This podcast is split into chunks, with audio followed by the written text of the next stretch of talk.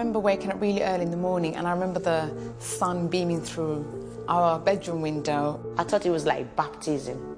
I thought they're gonna wash me with all this traditional medicine. It's something we've been getting ready from very young age. They put a big table on the patio and there was lots of people watching.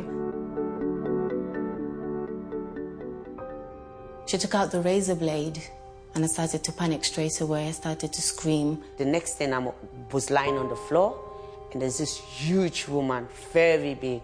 She sat on my, my chest. I didn't stop crying. I felt every single cut, pull, stitching. I felt it. I felt the whole thing. I had the most pain. I can't explain it. It felt like I was burning. Oh, it's indescribable. I was screaming so much, I just blacked out.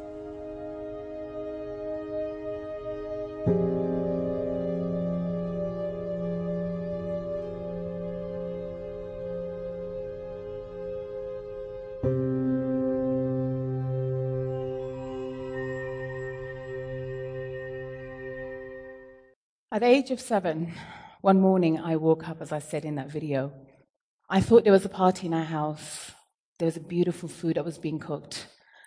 But something very strange was happening that day. It wasn't my birthday, and dad wasn't at home, so what were we celebrating? It was only my neighbor's daughter that came up to me and said, Layla, Layla, today is your special day. You know, you must be really looking forward to this.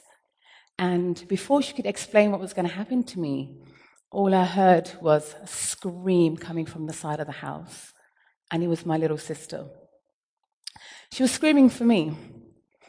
And before I knew it, they were saying, Get Layla, get Layla, is Layla's turn. I was grabbed, pinned to a table, my legs were spread apart, and my genitals were cut off. Female genital mutilation, it's when the female genitalia is partially cut or totally removed. For some women, the small labia, the large labia is also removed, and they bring the remaining skin together. Three million girls in Africa alone are at risk every single year. 92 million girls under the age of 10 have already been estimated to have undergone through this practice.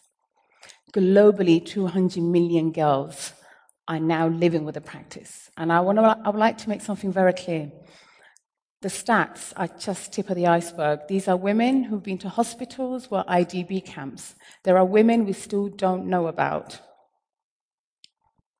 In Europe, where I'm from, where I live, half a million women are at risk. In the UK, where I live, 137,000 women are now living with the practice. In the US, half a million women are also living with this practice. But imagine every minute, 11 girls will be cut. By the time this forum is actually finished, 4,000 girls would have been cut. We are not talking about small numbers. But it's important for you guys to understand where I come from. I come from a place called Somalia, with everything I've been through as a child, I actually come from a, a lineage of very strong women. This image is actually very important. There was a, some of you are quite young in this room, but there was a fam- there's a famous uh, civil rights activist called Angela Davis, and who was arrested in the US. And Somali women in the 60s all came out to actually protest to free her again. So Somali women were always very active and very socially active, who were always fighting for other people's freedom. So my grandmother is actually in this picture, and my mother, who was also a child, is in this picture. So me fighting here today, it's not actually a surprise because I come from a group of strong, strong women. This picture is actually quite important to me. That's me my sister, and that picture was taken just before FGM took place. We were these very happy children. We come from a very privileged life. My parents were both educated, grandparents were educated. And the other pictures when I lived in Saudi Arabia as a child. And, and I always loved that picture with my mother because as much as she's organized this, but there was always love for that child. And that's always the confusion when we're talking about this practice. For me, this journey really started when my daughter Fairuz was born 16 years ago. I have a 16 year old at home. It's quite fun in our house. She's always moody and quite angry all the time, but it's fun. So, it's because of this 16 year old, for me, this journey really started. But for me, the awakening was when I met a woman called Jennifer Bourne. Jennifer Bourne was a nurse who I saw after giving birth to Fairuz. And she asked me one important question. She goes, What was your pregnancy like? And I said, It was horrible. I said, I hated it. And I hated it every time I was vaginally examined. I said, I passed out, I blacked out. And she said, Can I ask you a quick question, Miss Hussein? She goes, I understand you're from this part of the world where FGM is practiced. Can I check if you've been through the same thing? My response was very naive. You know, I, my response was, Oh, no, no, no, I've been through this. It's not a big deal. I didn't have the worst type. She was the first person to say to me, Miss Hussein, the reason you're passing out every time you're vaginally examined, because the trauma you experience, your body still remembers. From that moment, I knew I had to protect my daughter from this practice. And it realized it wasn't just my daughter. Early on in my work, I realized working with young people is absolutely key to this. Hence why I'm so happy that I'm in this room with you guys. Have all the politicians and the other adults I'll speak to. You guys are really the people that we need, we need to be speaking to as activists. And I would like to take this opportunity to thank the Human Rights Foundation for creating such spaces. Because you guys are the future lawyers, the future doctors, the future policymakers. You play a key role in protecting girls from being harmed. So working with young people is absolutely key to this. And I'm sure all of you are wondering how the hell, what kind of approach is she taking to do this? Well, everybody has their approach. I like to use vagina cupcakes. I know, it's a British thing. You know, we like cupcakes, we like baking. And, and I realized early on, globally, we really don't know how women's bodies actually look like. How many girls actually learned about how their vaginas look like? So I thought, if I use these cupcakes, we're not just going to talk about FGM, we are talking about women in general. And another approach that I like to use, and hopefully, by the way, I'm hoping next year you guys will make, bake these cakes, obviously with permission from your teachers. Something I like to call the vagina booth. The vagina booth is actually one of my favorite spaces that I like to create.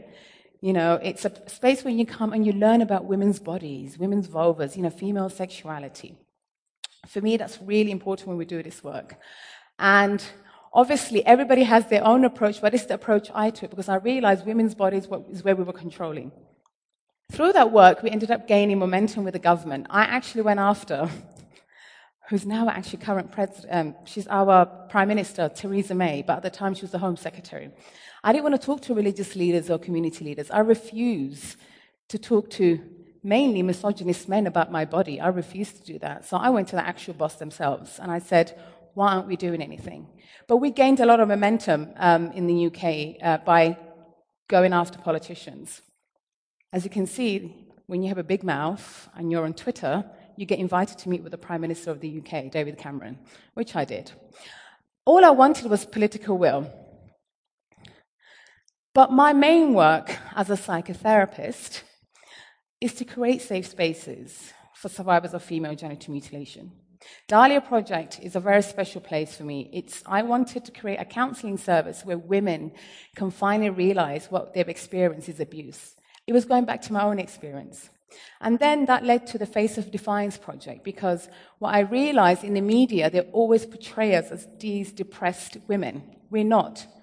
And obviously, FGM hasn't worked because she's right in front of you. I was supposed to be the silent woman, that didn't work. So I wanted to show these images of the women. I think it's important to understand.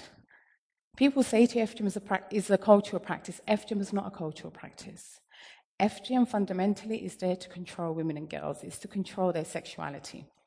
And there's a grooming process when that takes place. And that itself is another form of abuse against women and children.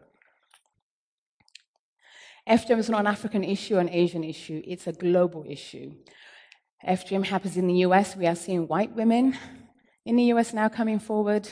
The campaign has really gained a momentum. We are, seeing, we are seeing women in Russia who have now come forward to tell us about their experiences.